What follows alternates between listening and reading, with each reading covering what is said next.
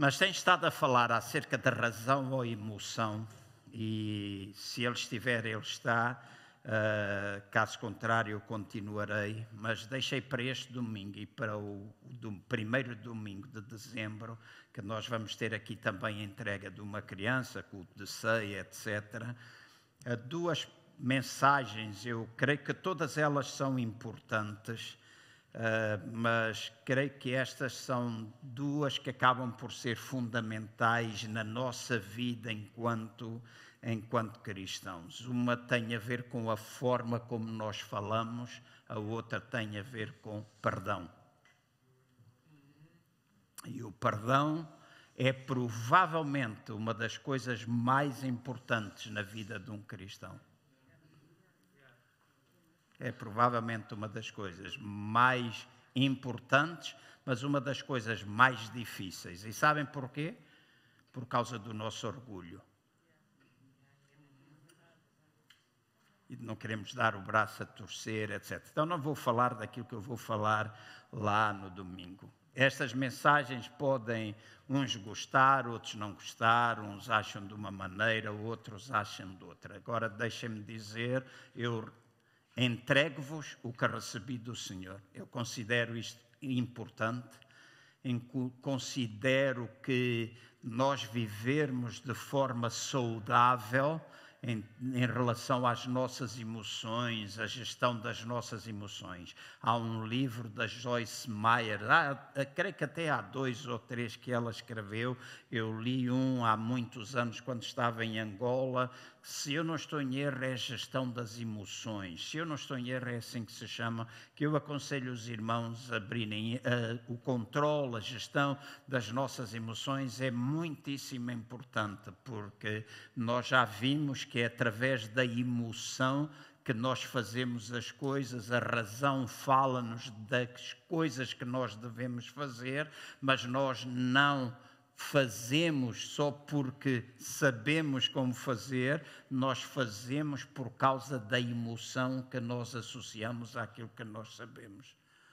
Não é? Então, alguém quer deixar de fumar, por exemplo, a razão diz não fumes mais, não é? até houve os médicos, até houve não sei o quê, sabe isso, mas continua a fumar porquê? Por causa da emoção a falta que faz, etc. Quem diz no tabaco, estou a usar um exemplo só, diz, diz em muitas outras áreas da nossa vida, na gestão, no relacionamento familiar, etc. Então, uh, hoje eu gostava de falar aos irmãos. Uh, o relógio está variado, não, não está a dar nada. Então, hoje é dia de não relógio, não é? Mas eu vou pôr aqui o meu para, para tentar controlar. E Uh, são dez para falta um quarto para o meio-dia. Vou tentar acabar ao meio-dia e meia, ok? Se alguém tiver de sair, pode sair. Uh, quero falar aos irmãos de como é que nós devemos comunicar e qual é a linguagem que nós devemos usar. Há um slide que eu peço que o Zé, que tem feito um excelente trabalho, eu peço um aplauso ao Zé Rabelo, ele tem feito isso, é, é, E tu deves dar um aplauso a mim, porque tenho-te mandado isto cedo agora, né? Tenho-te mandado cedo, ah, muito cedo, ao segundo. Às vezes mandava ao sábado, né? Agora tenho mandado à segunda e terça-feira, é bom. Mas neste slide diz assim: todos nós podemos fazer com que a palavra de Deus se concretize em nossas vidas e as nossas palavras funcionem em nosso favor. Repitam comigo, se faz favor. Todos nós podemos fazer com que a palavra de Deus se concretize em nossas vidas e as nossas palavras funcionem em nosso favor. Sei que isto vai muitas vezes contra aquilo que é racional, porque pensamos que não é assim. E pensamos que não é assim porque normalmente nós olhamos para a palavra de Deus da mesma forma como olhamos para as palavras que nós proferimos uns dos outros. E nós, homens, somos capazes de mentir, nós, homens, somos capazes de fazer promessas que nós não cumprimos, nós, homens, somos capazes de fazer tantas coisas, não é assim? Que acabam por não ser, ou estar em consonância com aquilo que a gente fala, mas Deus não é homem para mentir. E aquilo que está escrito na Sua palavra é verdade. É mais do que a verdade, do que uma verdade, é a verdade. E então Deus não é o homem para mentir. Aquilo que está escrito na sua palavra é possível acontecer. E é o desejo de Deus, porque nós, agora tenho a Bíblia no iPad, mas quem tem uma Bíblia, palavra de Deus é a palavra de Deus não é assim? É aquilo que é o desejo, é aquilo que é a vontade. Quer conhecer a vontade de Deus, olha para a palavra de Deus. Porque a palavra de Deus é a verdade. E não depende da tua interpretação, depende daquilo que está lá. Então, todos nós podemos fazer com que a palavra de Deus funcione ou concretize em nossas vidas e que as palavras, as nossas palavras, funcionem em nosso favor. Então, eu apelo aos irmãos que neste momento possamos usar razão e emoção para vermos aquilo que está escrito no Evangelho segundo São Marcos, no capítulo 11, entre o versículo 22 e o versículo 24. Então, entre 22 e 24 está escrito assim: Respondeu Jesus: Tenham fé em Deus. Eu asseguro que, se alguém disser a este monte, levante-se e atire-se no mar, e não duvidar em seu coração, mas crer que acontecerá o que diz, assim lhe será feito. Portanto, eu digo: tudo o que vocês pedirem em oração, creiam que já o receberam, e assim sucederá. Eu estou a utilizar a tradução João Ferreira de Almeida, mas aquela versão que é conhecida como a nova versão internacional. Estou a ler nesse versículo. Então, aqui está a dizer, e quem está a falar, se os irmãos repararem bem, é Jesus. E Jesus é a imagem visível do Deus Todo-Poderoso, do Criador do universo, e é Ele quem está a falar estas palavras. Portanto, nós podemos dizer que estas são palavras proferidas por alguém que sabe aquilo que diz.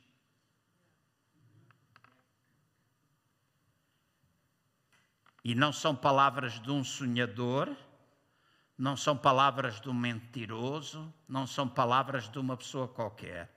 São palavras de Jesus, a imagem visível do Deus Todo-Poderoso, a imagem do Deus Criador. E é Ele quem diz que podia assegurar e quando está aqui a dizer, se os irmãos repararem no versículo 22, lemos assim: tenham fé em Deus. No grego, a expressão provavelmente mais correta da forma como nós podemos traduzir este versículo é tenham a fé de Deus. Há algumas traduções que já tenham já têm esta forma ou este versículo já está escrito desta mesma maneira. Portanto, por outras palavras, neste versículo tenham fé em Deus ou tenham a fé de Deus do que Jesus está a querer passar era para que eles tivessem o mesmo tipo de fé que Deus tem, ou que nós tenhamos o mesmo tipo de fé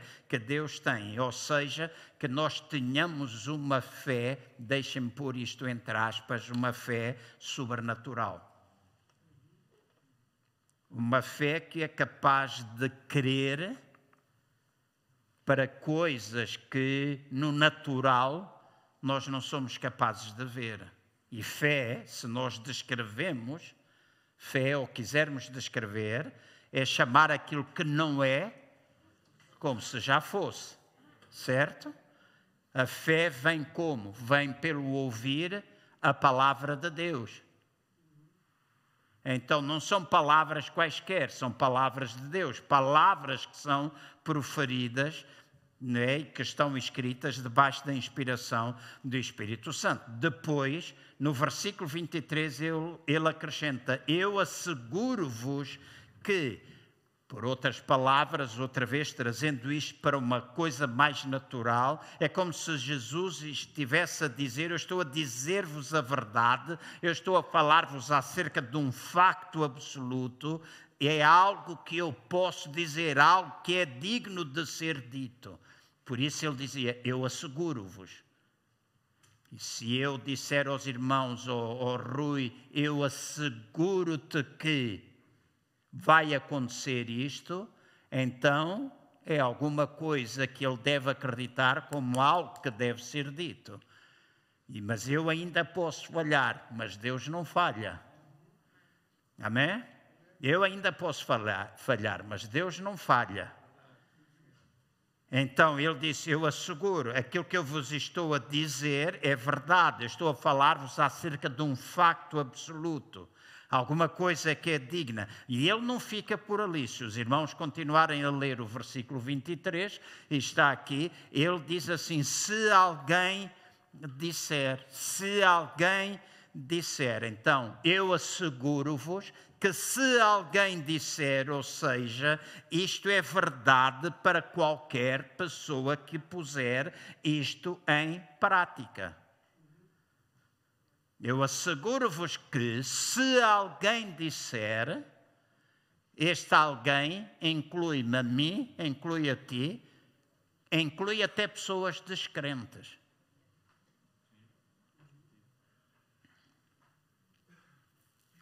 Chegará-se o homem do talho por baixo de mim, não me vou perder com muitos exemplos, mas o, debaixo do prédio onde eu moro tem um talho.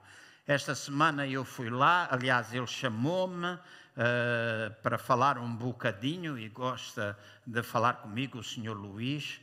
E estava lá o outro, nem sei o nome, mas hoje já sou amigo daqueles fulanos todos do talho, lá embaixo, e um deles uh, falou-me, estavam a falar de carros, né? porque o Sr. Luís disse, eu tive um grande acidente, mas olha, este, uh, voltei a comprar um carro igual àquele que eu tinha, a minha mulher espatifou o primeiro, teve um grande acidente, mostrou uma mulher na máquina, aquela coisa toda, e comprou um Citroën C5 igual ao primeiro, mudava ali um número ou dois na matrícula. É? E depois o outro disse, ele disse, ah, mas aqui o o Zé, acho que é assim que ele se chama, tem um carro novo. Eu disse, ah, Zé, qual é o, o seu carro? E ele disse: O meu carro é um Peugeot 2008 novinho, comprei zero quilómetros, agora não há para entrega. Eu disse: Epá, esse é um carro bonito, Sr. Zé, porque é um carro bonito, Peugeot 2008, 3008, 5008, são carros bonitos. E eu disse: Mas esse é um grande carro. E diz ele assim para mim: Sabe, Senhor João, eu todos os dias Aqui em frente há uma pessoa que mora aqui em frente, tem prédio deste lado, prédio daquele. Todos os dias, ouçam bem o que ele me disse, todos os dias que o nosso vizinho da frente estacionava o carro dele, eu dizia: Eu vou ter um carro, aquele é o meu carro. Aquele é o meu carro, aquele é o carro que eu vou ter. E sabe uma coisa, quatro meses depois, eu tenho o carro que eu sempre quis. E eu ouvi-o, e enquanto pastor, não estive ali com isso, porque estava gente lá no talho, mas enquanto pastor, eu pensei, gaita, isto é mesmo aquilo que a palavra de Deus diz. Que se alguém disser, crendo no seu coração, ele não tem nada de crente se calhar é crente, mas não, não é cristão evangélico, pelo menos que eu saiba. Mas se alguém disser, eu sei que as nossas mentes estão agora a funcionar aí a 100 caroços à hora, a pensar isto agora é verdade, é tudo que vou fazer isso. Não, falar crendo em seu coração, crendo em seu coração. Então hoje há pessoas que não sendo crentes colocam princípios da palavra de Deus em prática e são abençoados por Deus. Todos nós gostamos muito do comendador Nabeiro. O que é que aquele homem faz? Semeia, colhe. Uhum. Ele semeia e ele colhe, porque é um princípio da palavra de Deus. E ele crê que ao semear ele vai colher. Portanto, nós temos de limpar da nossa mente a religiosidade que nós temos para passar a olhar para a palavra de Deus e, como uma criança, como uma criança de 12 anos, e Chico, estou muito contente pela, por aquilo que tu disseste, pela uma criança ela acredita naquilo que diz e a fé simples como a criança tem pode funcionar. E é dessa fé que nós nos temos de apoderar. Então ele diz: se alguém disser tudo aquilo que disser, lhe será feito tudo aquilo que disser lhe será feito. Claro que isto não tem nada a ver com coisas que nós podemos dizer e que são estúpidas e contrárias à palavra de Deus. Fica claro isso, certo? É? Então, qualquer, que lhe, qualquer pessoa que poder, poderá dizer qualquer coisa e vai ser-lhe feito. E há duas coisas neste verso 23 que farão com que nós tenhamos tudo aquilo que nós dissermos. E ambas têm de estar em ação, ou seja, nós temos de fazer ambas para que resulte e dessa forma a fé opere. A primeira é nós dizermos. Se alguém disser, por outras palavras, nós o que dizemos com a nossa boca ou com a nossa linguagem verbal ou não verbal, vai fazer com que aquilo que nós estamos a transmitir se transforme em alguma coisa importante.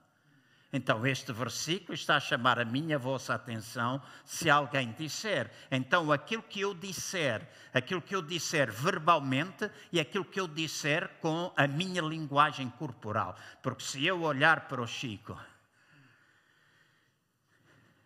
se eu fizer. Se eu fizer.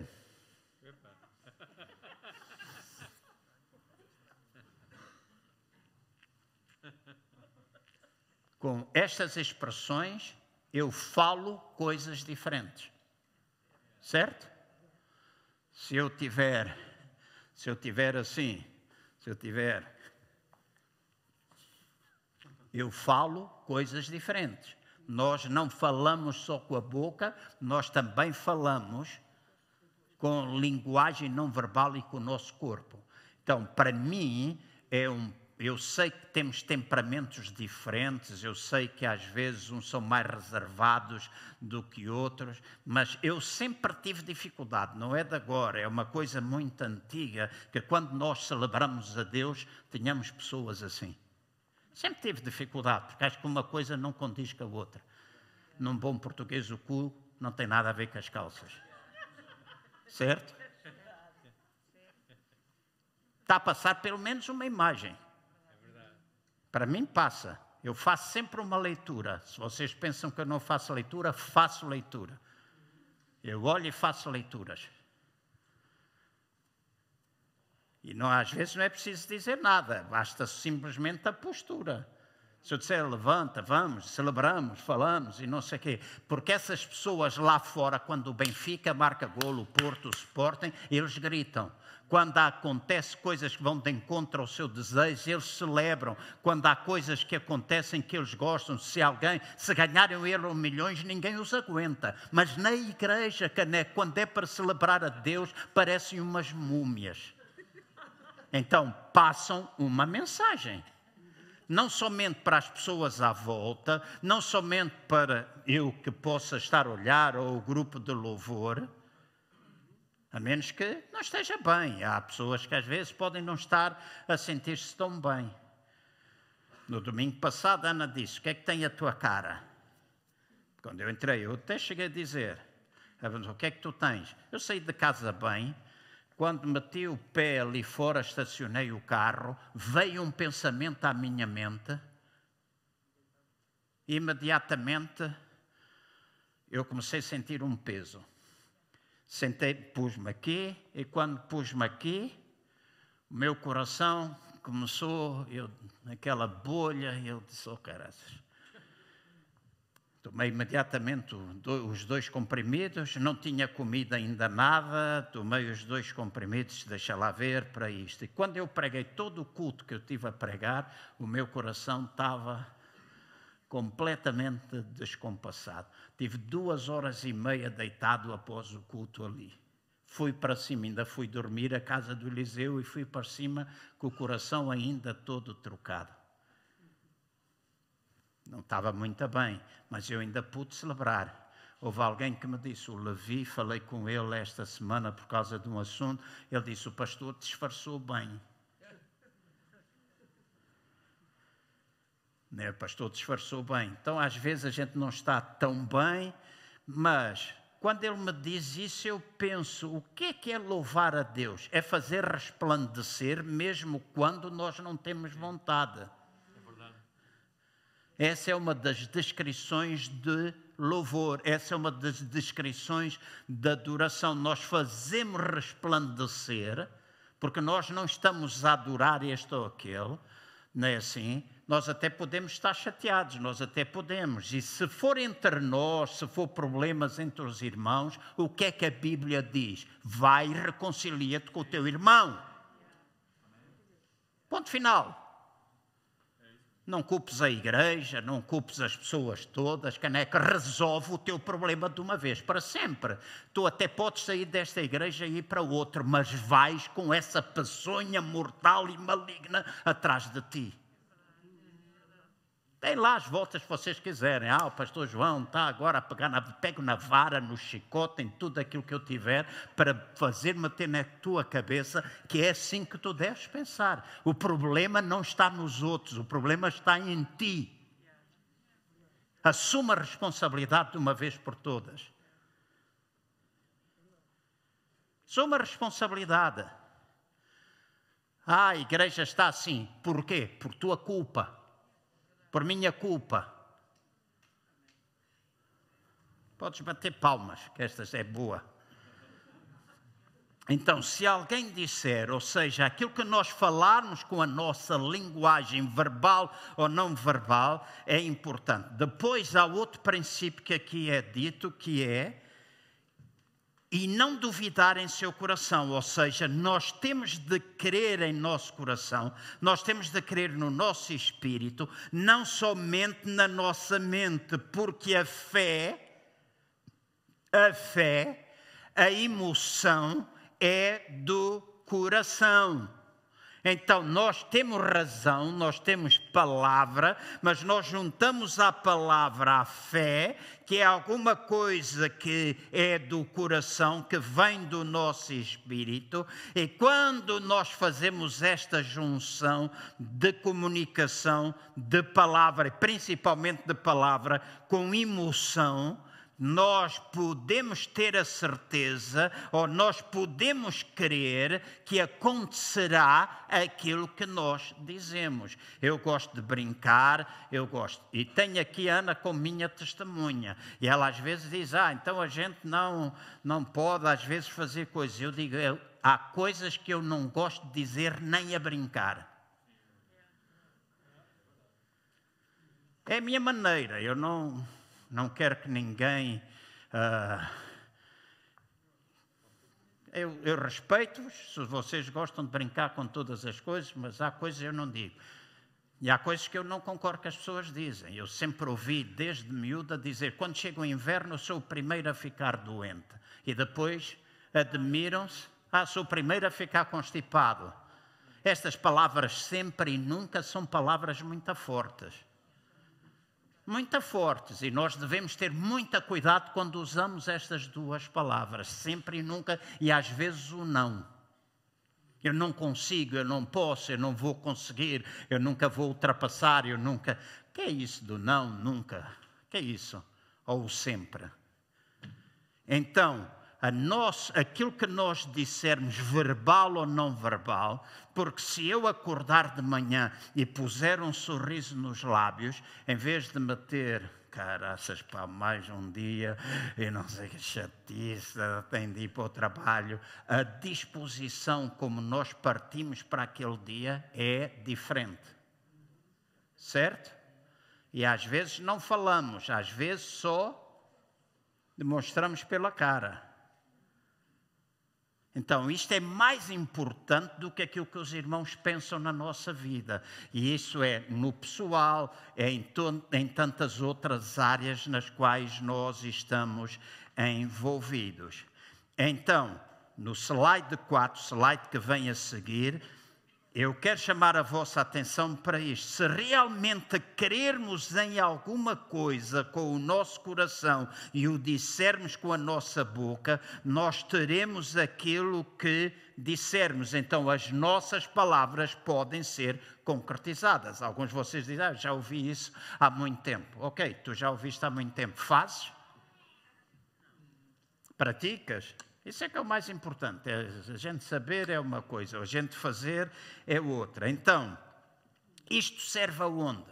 Eu já vos mostrei esta roda. Serve aonde? Estes princípios servem aonde?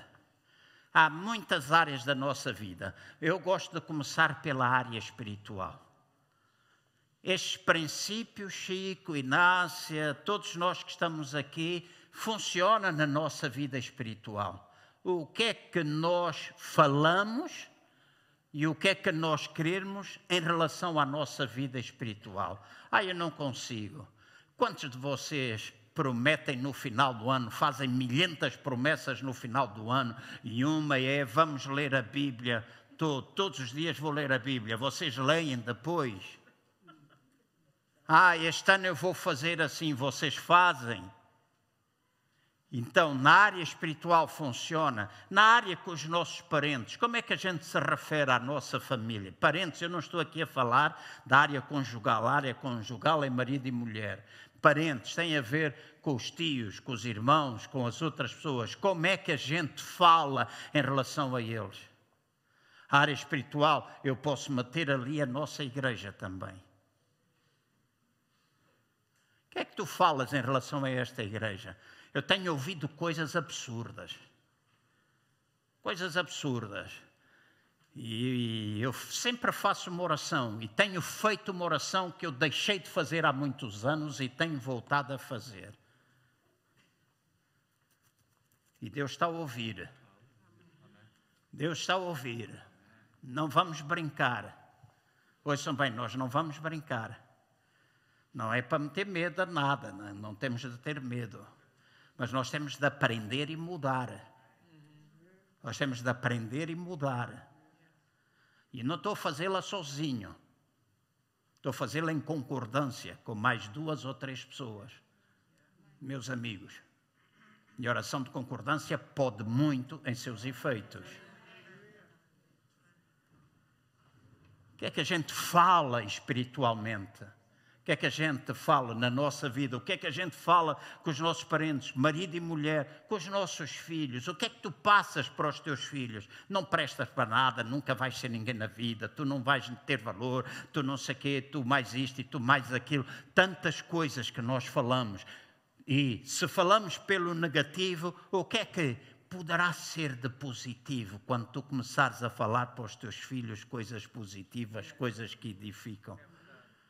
O que é que poderá acontecer? A gente leva, eu estou a apontar o lado negativo, mas o que é que acontece na vida dos teus filhos quando tu trazes validação, quando tu trazes demonstração de amor?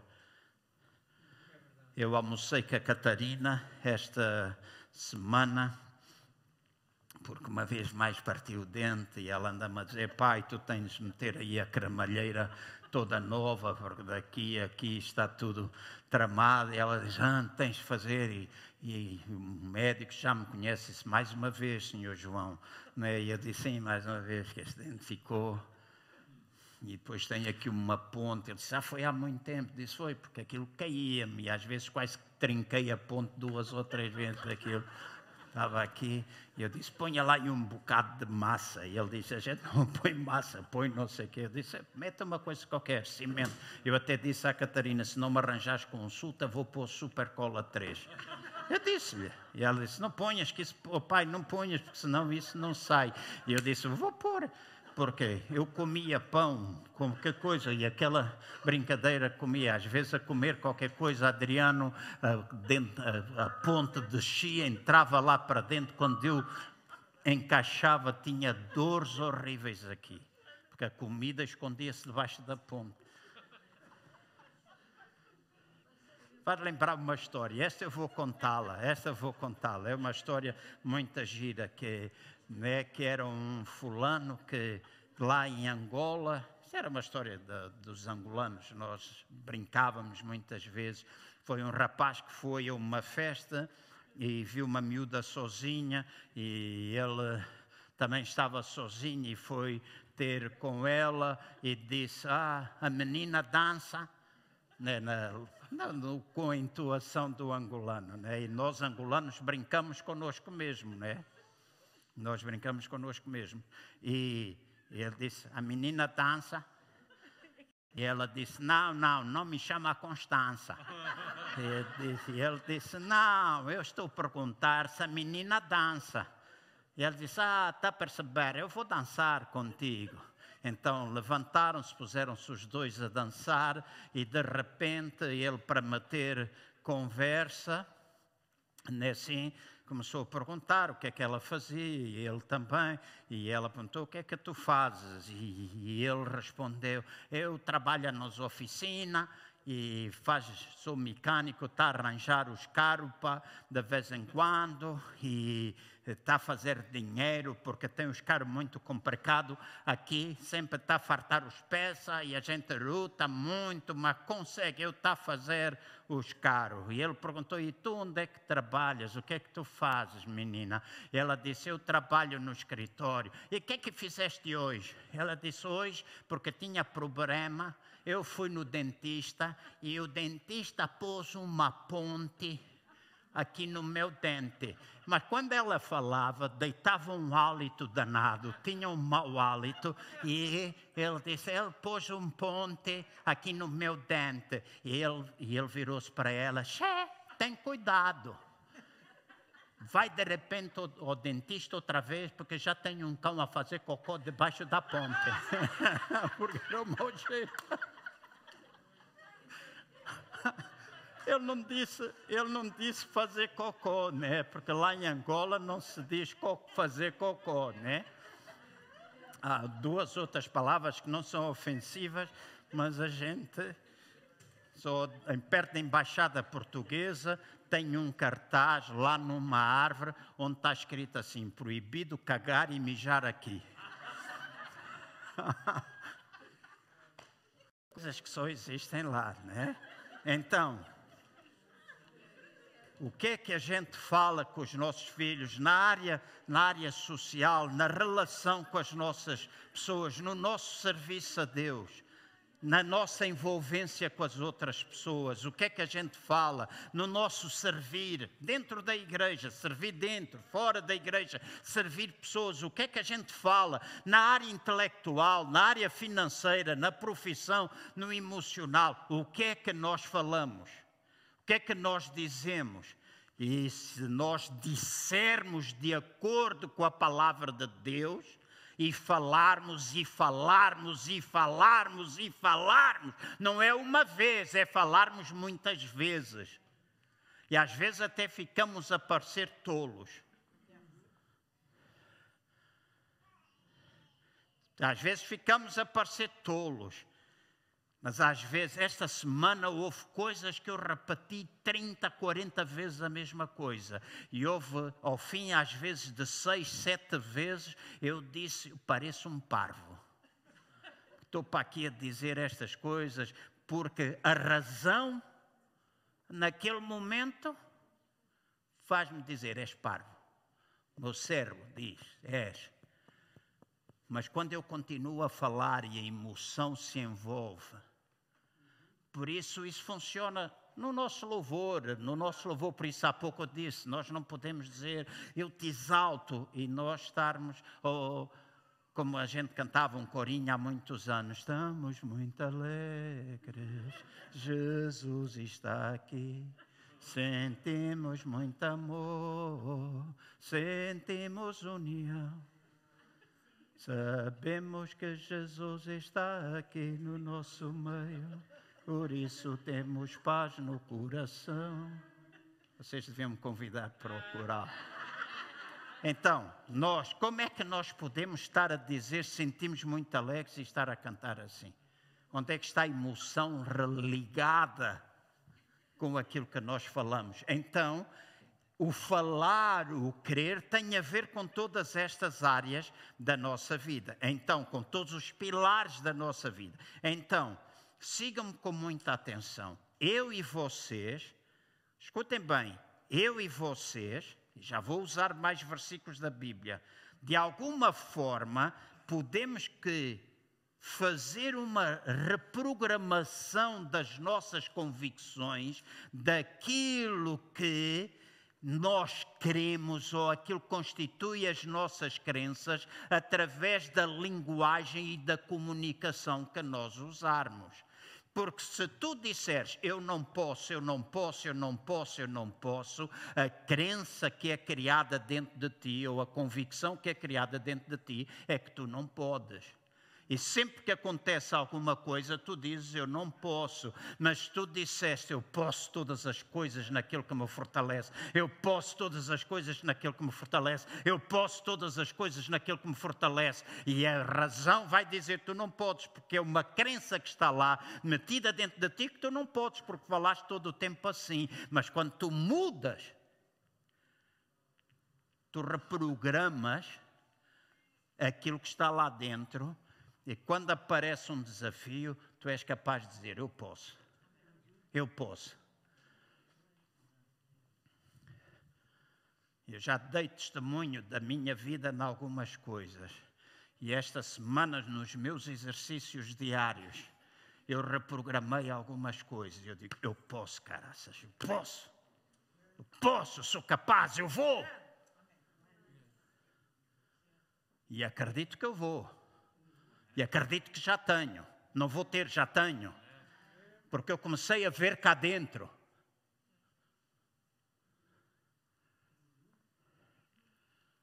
contigo é a mesma coisa. O que é que tu vês dentro de ti? Tu vais dizer, ah, Pastor João, isso é conversa, pá, isso é coisa de, de agora da, da malta da fé. Chama lá aquilo que tu quiseres, caneco. Chama aquilo que tu quiseres. Aquilo que tu fazes, se não está a funcionar, procura o que é que a Bíblia diz. Se é, precisas andar, já te disse mais do que uma vez e é um ditado velho: diz-me com quem tu andas, eu vou-te dizer com quem tu és. Se tu andas só com gente que fala mal, que fala incredulidade, que fala não sei quê, não tarda muito, tu estás igualzinho a eles. E não culpes ninguém, culpa-te a ti porque tu escolhes mal com quem tu queres andar.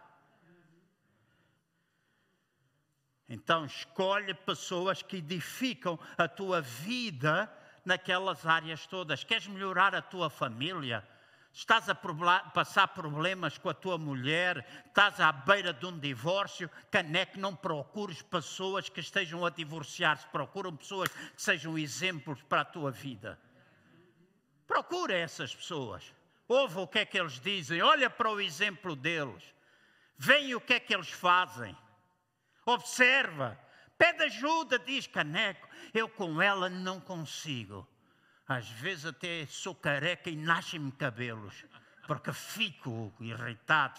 Mas se tu acompanhares e a começares a falar, tu vais mudar. Ouve bem que eu te vou dizer, tu vais mudar. E não metas Deus no barulho, porque Deus está interessado em ajudar. Deus está interessado em melhorar a nossa vida. Deus quer o nosso bem. Ah, então seja o que Deus quiser. Caneco, o que é que Deus quer? Quando tu dizes isso, dizes isso, epá, seja o que Deus quiser. Olha, que acontecer. Mas o que Deus quer já está escrito na palavra. Está escrito na palavra. E se está escrito na palavra, então é o que Deus quer. É o que Deus quer.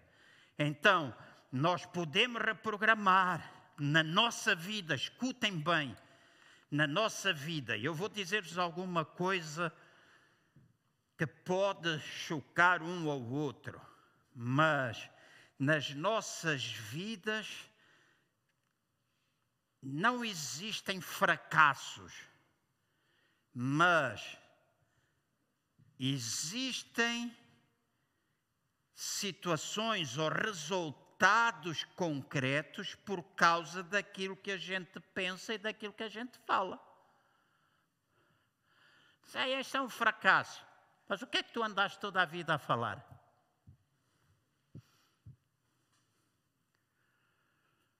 Tenho ouvido muita maldição ser lançada. Eu tenho ouvido.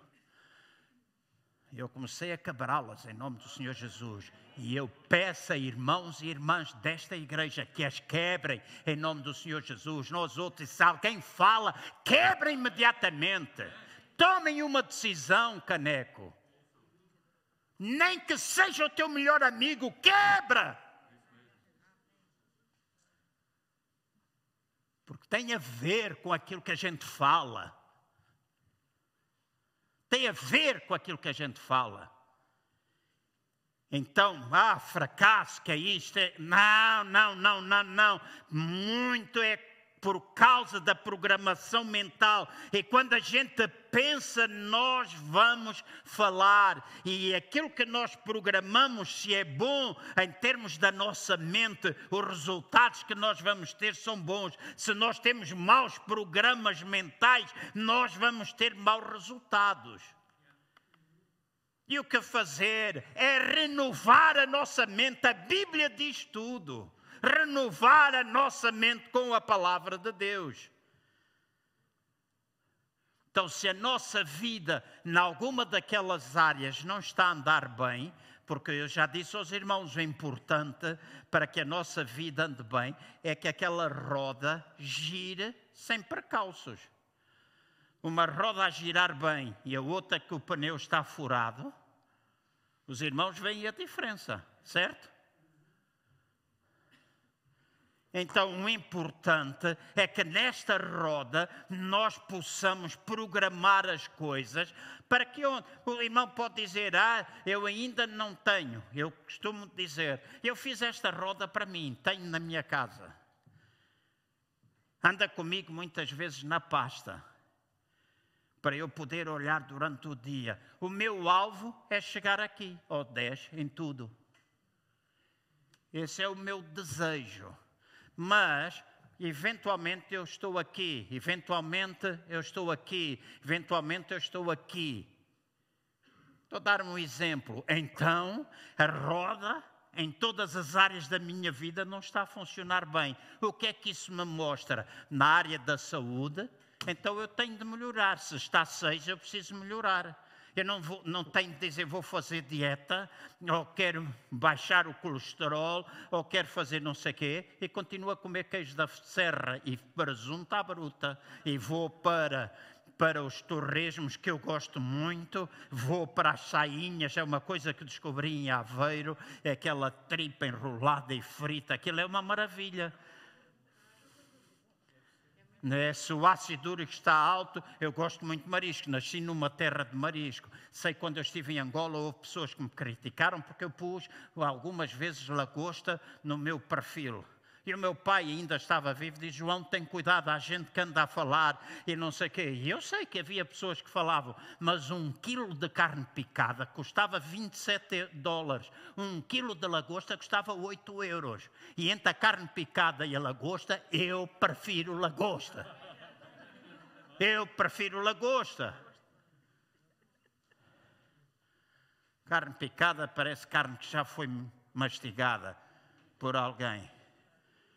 Ontem cheguei tarde, a Ana estava em casa do ensaio, cheguei tarde a casa, disse: O que é que tu queres? E ela disse: Ah, eu disse: Queres Kentucky? E fui comprar Kentucky. Não é uma, eu como mais ou menos, mas aquilo é gordura para carambas. Né, assim, mas depois ela disse: Eu quero carne picada. Mas eu pensei: Pô, eu não vou comer um hambúrguer. Ainda para mais do Burger King ou do McDonald's ou não sei o quê. Né? Então, há coisas que nós temos de mudar, há coisas que nós temos de fazer para mudar, seja na saúde, seja nas outras, nas outras áreas. Acho que eu não vou conseguir cumprir os 10, e meia. Acho que já faltam dois ou três minutos. Então, nós podemos reprogramar as nossas crenças em relação à vida conjugal, familiar, financeira, profissional, etc. Existem, e agora o slide 7 diz que existem duas comunicações. Já vos falei, a verbal e a não verbal. A não verbal é palavras, é postura, é voz, é expressão facial. Essa é uma maneira da gente comunicar. A verbal são as nossas palavras. E a qualidade da nossa comunicação determina a qualidade dos resultados que nós vamos ter na roda da vida. Então pensa bem, se tu comunicares pobreza, tu vais continuar-te a sentir pobre e a ser pobre.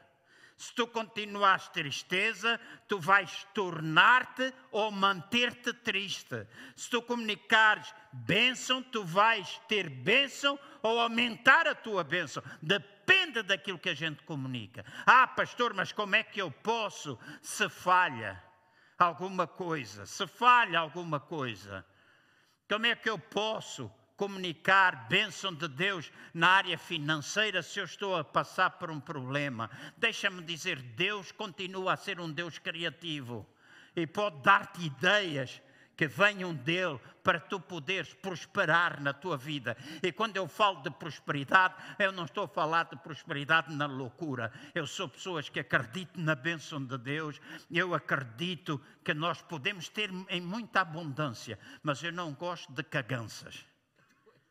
Não gosto. Eu até posso ter um Rolex.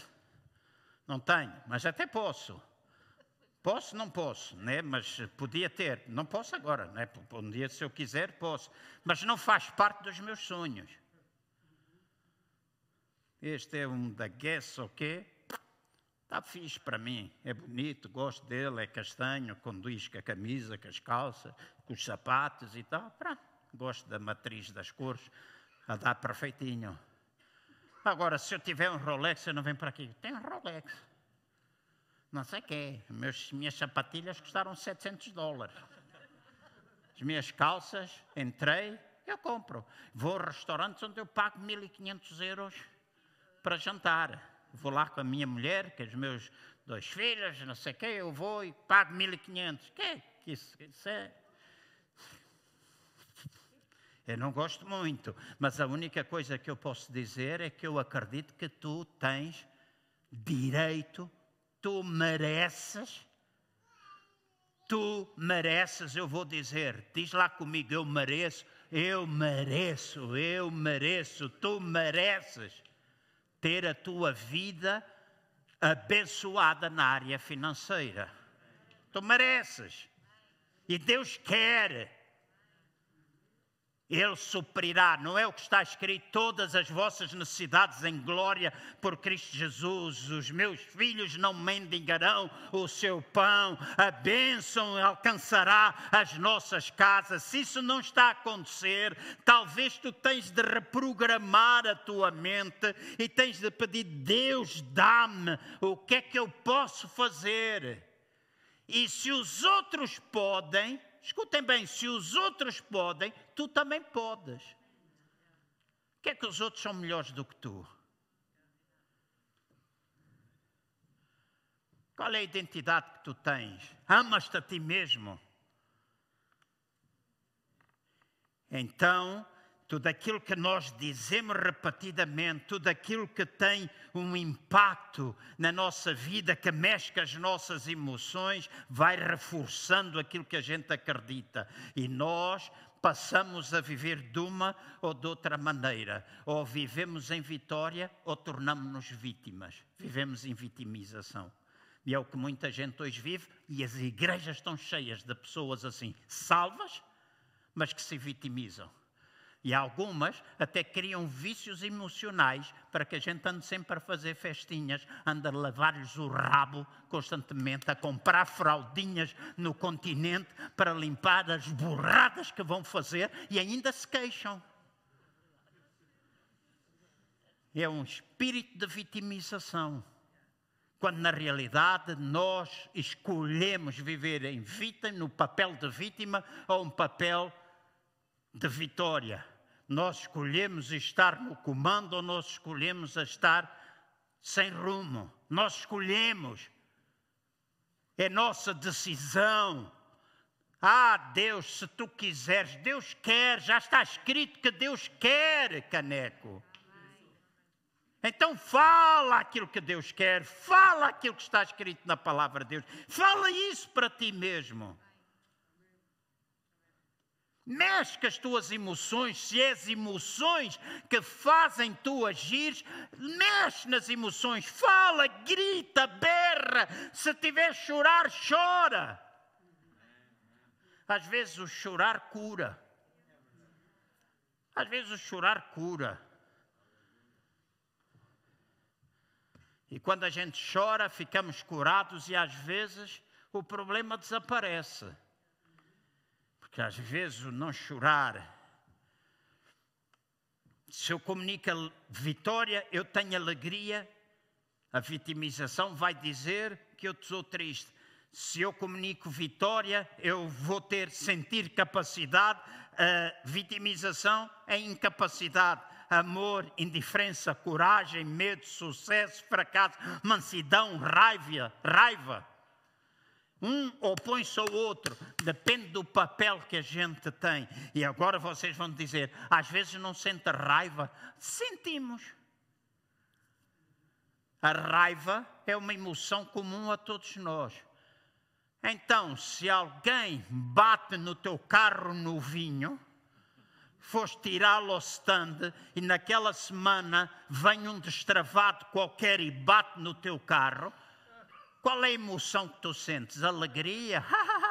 Aleluia, louvado seja o nome do Senhor. É assim que tu vais dizer: Não, eu tenho que este gajo todo.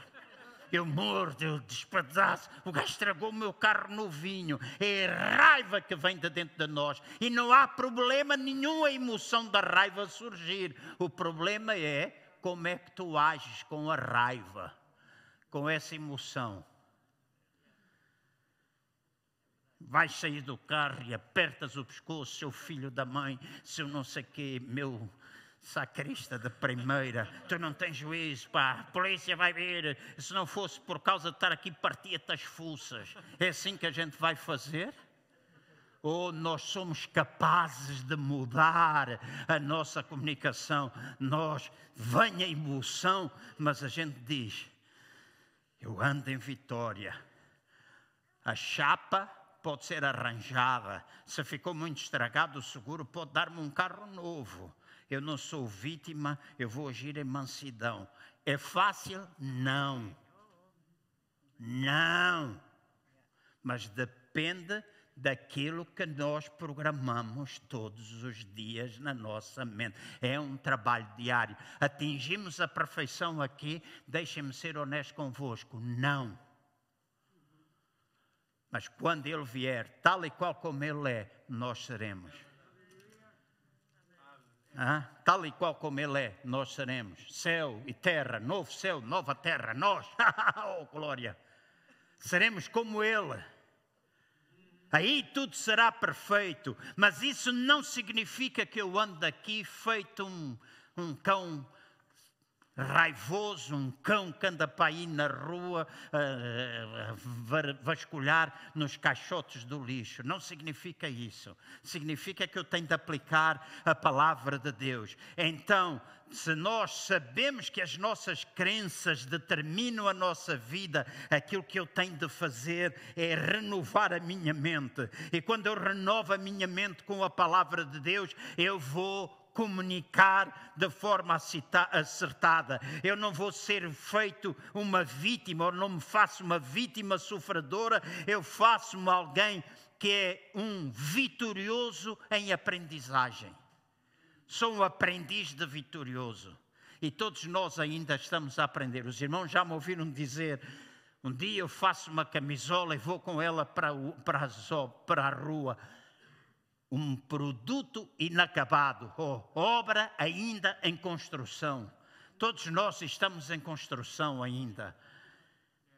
Mas a nossa atitude vai determinar e doravante, os irmãos podem ouvir esta mensagem, esta série, saírem e continuarem a viver da vida que os irmãos quiserem. Mas eu acredito, nem que seja meia dúzia, que aqui estejam, que mudem, vocês vão ver a mudança na vida deles e o testemunho deles. É mais do que palavras. A atitude é nossa como tu vais ver amanhã. Ah, Pastor João, mas eu já meditei, já fiz, pá, caneca, eu já estava no degrau 5 e de repente cometi uma asneira, parece que eu deixei. Não ponhas aí armada em vítima, diz assim: o que é que eu vou fazer com esta porcaria que eu fiz? O que é que eu posso modificar com este erro? O que é que este erro me ensina? Então tu não ficas ali no lugar 3 a chorar a tua vida, tu começas a olhar para o degrau 6. Eu já estive no 5, e pá, o 5 eu consigo. Agora vou lutar pelo 6, porque os erros são importantes na nossa vida, porque aprendemos com eles. E vamos toda a vida cometer erros. Importa é que os erros que a gente cometer sejam novos. Não sejam sempre os mesmos. E eu e você já de certeza absoluta cometemos os mesmos erros muitas vezes. Eu, pelo menos, falo por mim, já cometi muitas vezes os mesmos erros. E agora digo: Deus, abra o meu entendimento, abra os meus olhos, ajuda-me a ver, ajuda-me a aprender com os erros que eu cometi no passado. Ajuda-me, Pai. E se eu começo a entender, então no futuro eu não vou continuar a cometer os mesmos. Vou fazer talvez uns novos, mas esses erros vão mudar. Então, se não, os seus irmãos dizem, mas a linguagem é sempre perfeita. Eu vou terminar, não vou ler os outros versículos todos, porque estou a meter versículos aqui no meio não é? Mas a linguagem é perfeita, a gente consegue ter sempre uma linguagem perfeita, não conseguimos. Às vezes eu ainda digo, eu sinto, ando a reprogramar, a renovar a minha mente com a palavra. Escutem bem o que eu vou dizer, é importante. Ando a renovar a minha mente com a palavra de Deus, pensamentos de vitória eu digo, eu posso, eu consigo, sou mais do que vencedor, posso todas as coisas naquele que me fortalece, etc, etc. A Inácia mandou-me aqueles livros são do Jorge Jacinto, não são nossos. Ok, sei que pela capa vi que eram deles, mas nós temos um nosso, nós temos um programa nosso que nós vamos imprimir e vamos ter aqui para os irmãos que quiserem. Então, meditar na palavra de Deus todos os dias, repetir aqueles versículos, interiorizar aqueles versículos, e às vezes eu digo eu posso, eu posso, eu posso mas de vez em quando lá sai uma palavra a dizer eu não posso. Às vezes lá sai uma palavra a dizer eu não sinto, ou eu sinto, e depois eu digo, João, não é eu não sinto, eu já senti. Eu já senti. É diferente colocar as coisas no passado, porque se eu ando a reprogramar, eu não vou usar a mesma linguagem que eu usei no passado. Amém? Vou contar-vos um caso e termino. Aqui há uns anos atrás eu estava a pregar na Assembleia de Deus do Maculuça, em Luanda, e foi uma altura que muitos milagres aconteciam, viajava, muita coisa. No Brasil, em algumas igrejas, era conhecido como um evangelista de milagres. Né? Eu nunca me considerei isso tão pouco. E em Angola eu fiz, foi um, um culto tremendo, muita gente foi curada e de repente eu recebo uma palavra de conhecimento e disse: Está aqui alguém. Não sabia, aquele estava cheio a abarrotar, e gente num corredor, gente na outra, gente à frente, e a palavra conhecimento é que estava ali alguém que tinha uma perna mais curta e que usava um sapato de taco, daqueles tacões assim. E eu disse a palavra, e vem uma mãe com uma criança que devia ter 12, 13 anos, veio à frente. E quando eu vejo ela aparecer, a perna era de facto mais curta e isto era sapato, o resto era sapato. E eu sentei na cadeira à frente de toda a gente, um domingo à tarde, à frente de toda a gente. Deus disse, eu tinha de obedecer. E eu peguei na perna, orei uma vez, orei duas vezes, orei três vezes, e na minha cabeça veio aquele pensamento: tu enganaste. Não não foi Deus que falou contigo. Não está a acontecer. E ouçam bem o que é que veio na minha mente naquela altura. Eu ouvi uma voz que me dizia assim: manda para casa, porque a gente cristãos arranja muitas desculpas, contamos histórias a nós mesmos. Às vezes a gente conta historinhas que é para tapar aquilo que é as nossas dificuldades. E a historinha que eu ouvi é: manda para casa, manda meditar na palavra de Deus, manda confessar a palavra de Deus, e se tu voltares outra vez, oras com ela. Foi a história que eu ouvi. Mas deste lado, houve outra história. A do Espírito Santo diz: Eu falei contigo, tu fazes. Ela estava sem sapato já, e ordenei, tomei autoridade, e vinha saber que ela tinha sido operada por um cubano, um médico cubano, e alguns deles eram médicos, outros eram guerrilheiros e que faziam operações no tempo da guerra. E ela tinha tido um desvio na anca. E de repente a miúda dá um grito: a anca toma o seu lugar, outra vez, e a perna dela cresce e ficou igual. Toda a igreja celebrou, toda a gente louvou, etc. E eu disse: agora vá para casa, louvado seja Deus, vai para casa. E quando ela vai entrar na fila, estou a ver o quadro, uma coluna na igreja de uma coluça, aquela coluna que ficava a meio, são cadeira logo ali ao lado da coluna. Quando ela entra na fila, o Espírito Santo disse-me assim: diz à mãe para nunca mais lhe calçar aquele sapato. E eu disse: porquê? Então a perna cresceu, ela não vai calçar o sapato, né? porque senão a miúda vai andar. E eu disse: o Espírito do Senhor estava a dizer para não calçar. A irmã estava a pensar fazer isso, ela disse: sim, porque eu não tenho mais sapatos está a pensar a calçar. E o Espírito Santo disse-me: se ela voltar a calçar, ela vai voltar. E eu disse: se não tem sapatos, nós vamos arranjar sapatos para si. Mas a miúda ficou. Depois disso, eu estive lá, soube que a miúda permaneceu curada. Porque ela calçou sapatos. Quando a gente é curado, não vai andar depois com um sobe e desce. Certo? Programação mental. Vozinhas que a gente ouve, coisas que a gente, histórias que a gente ouve, mas há uma perfeita linguagem.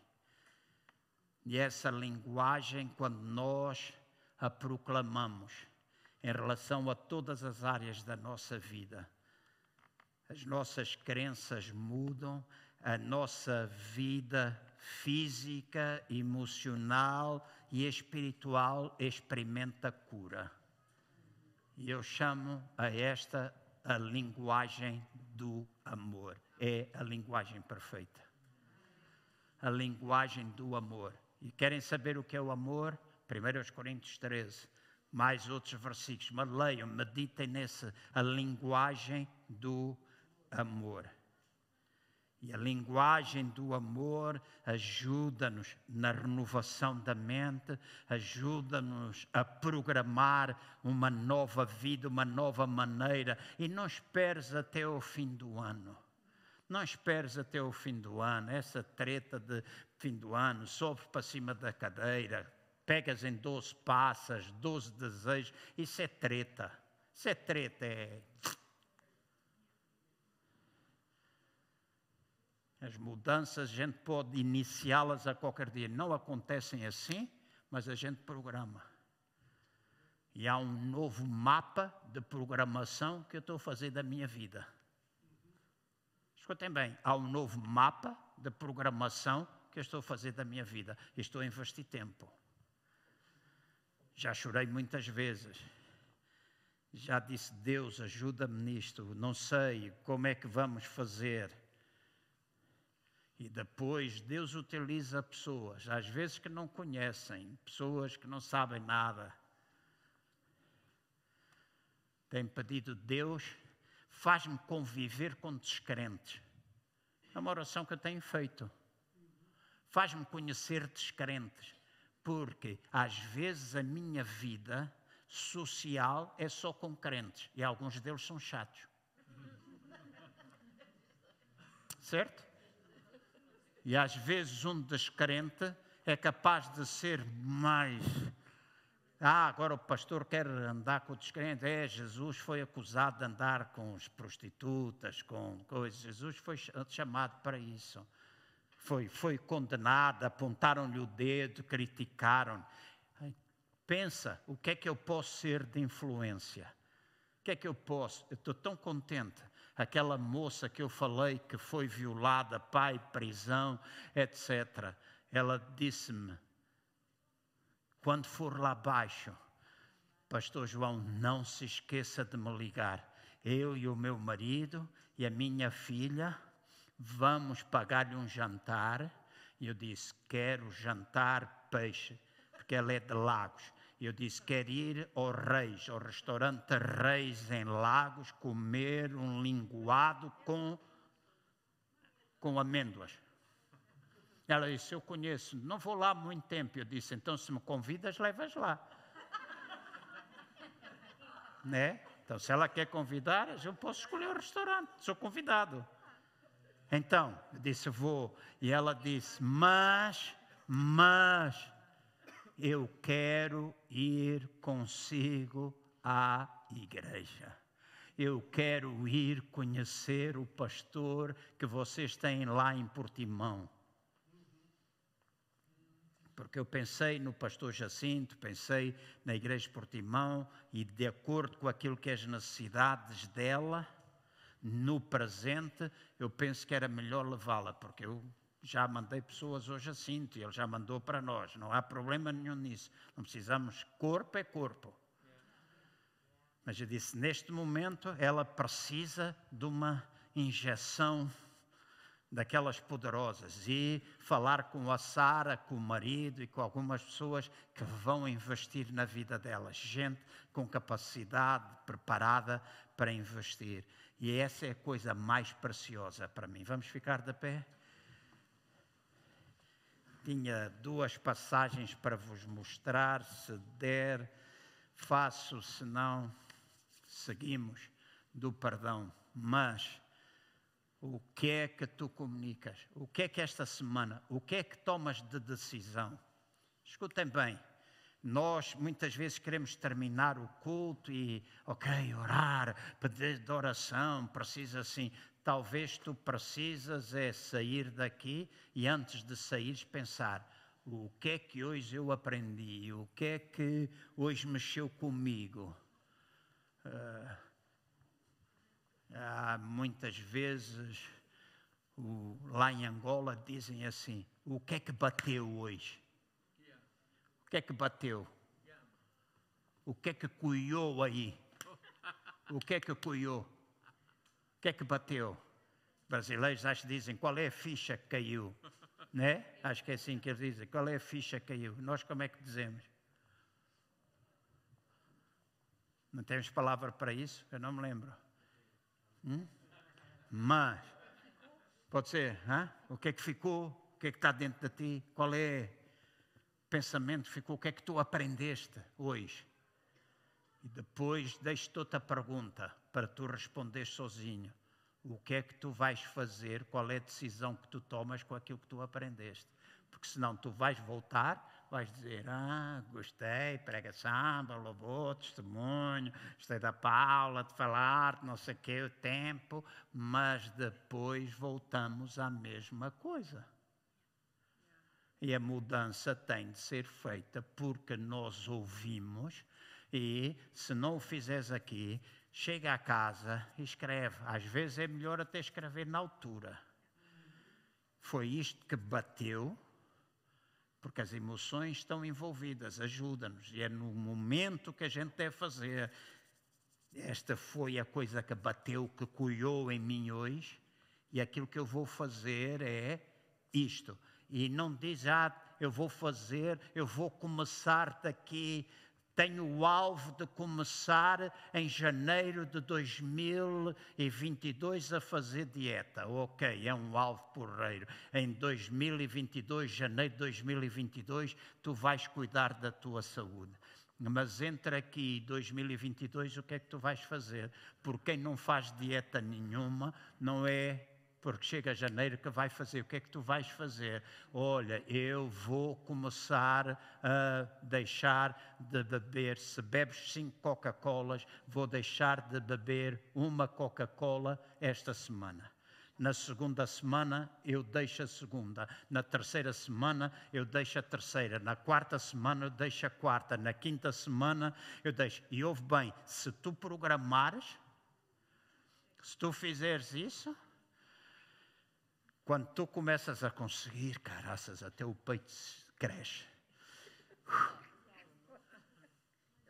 E as senhoras não, não gostam disso do peito crescer, né?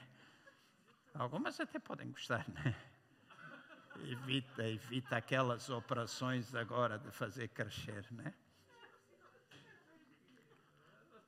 Mas tu dizes, caneca, estou a conseguir, estou a conseguir eu estou a conseguir, Fonseca, estou.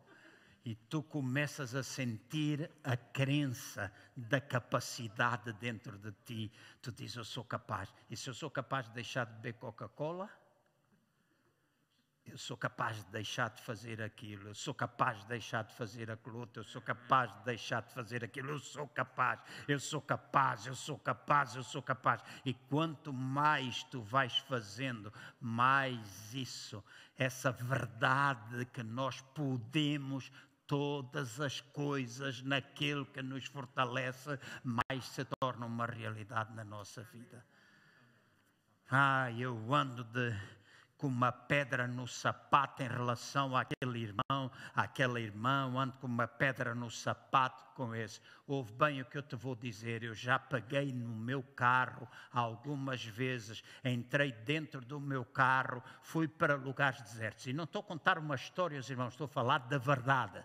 Eu já fiz isso, de entrar dentro do meu carro e meter-me dentro do carro e trazer situações de injustiça, situações de mentira, situações em que me fizeram ficar triste, amargurado, com vontade de torcer, arrancar a, a língua a alguns filhos da mãe. Já me apeteceu. Mas entrei dentro do meu carro, Chico, muitas vezes já aconteceu. Pego no carro, vou para um lugar deserto e eu começo a dizer: Eu perdoo, eu perdoo, eu perdoo e uma voz diz: não perdoes nada, arranca-lhe o nariz, dá-lhe um murro, arrebenta com ele, fala tudo. E eu digo: Eu perdoo, eu perdoo, eu perdoo. E a outra voz diz: Não, tu não tens de perdoar, estás a ser parvo. Mas quando a gente perdoa, não somos parvos, somos vitoriosos. É Aleluia. A balança desequilibra-se para o nosso lado, em nosso favor. Balança desequilibra e o perdão liberta, diz a palavra do Senhor. Liberta não somente os outros, mas liberta-nos a nós. Quando nós perdoamos, os primeiros beneficiados somos nós. Diz, sou eu. Diz comigo, sou eu eu sou o primeiro beneficiado. Pai, eu oro para que a tua palavra possa produzir fruto na vida dos meus irmãos. E haja transformação não somente ouvintes, mas praticantes. Não entrar por um ouvido e sair por outro, mas uma tomada de decisão.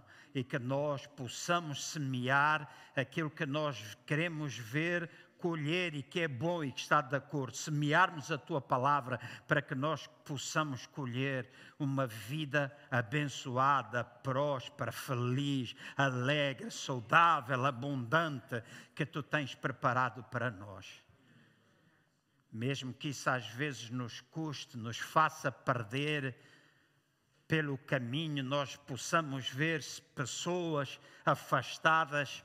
Pai, mas nós estamos rumo àquilo que tu queres.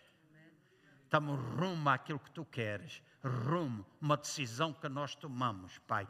Rumo. Rumo àquilo que tu queres. E ajuda-nos por amor do teu nome levanta as tuas mãos, vamos embora. Convido quem é cheio do Espírito Santo de Deus, fala um pouco em línguas agora. Amém? Fala um pouco em línguas, baixinho, não precisas falar alto, mas fala.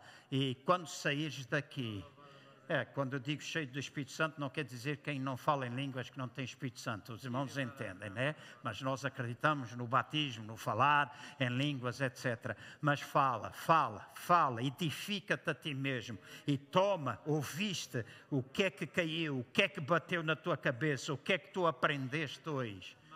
O que é que o Espírito Santo falou contigo hoje? E toma uma decisão toma uma decisão, escreve o mais rapidamente possível. Eu vou fazer isso. Pequenas metas, pequenas coisas que tu vais fazer. Não penses no grande, no absurdo, naquilo que é muito grande agora. Pensa nos passinhos pequeninos que tu vais dar, no degrau a degrau. Eu abençoo o teu povo nesta tarde. Dou-te graças porque tu és o Deus que nos amas, nós somos amados por ti.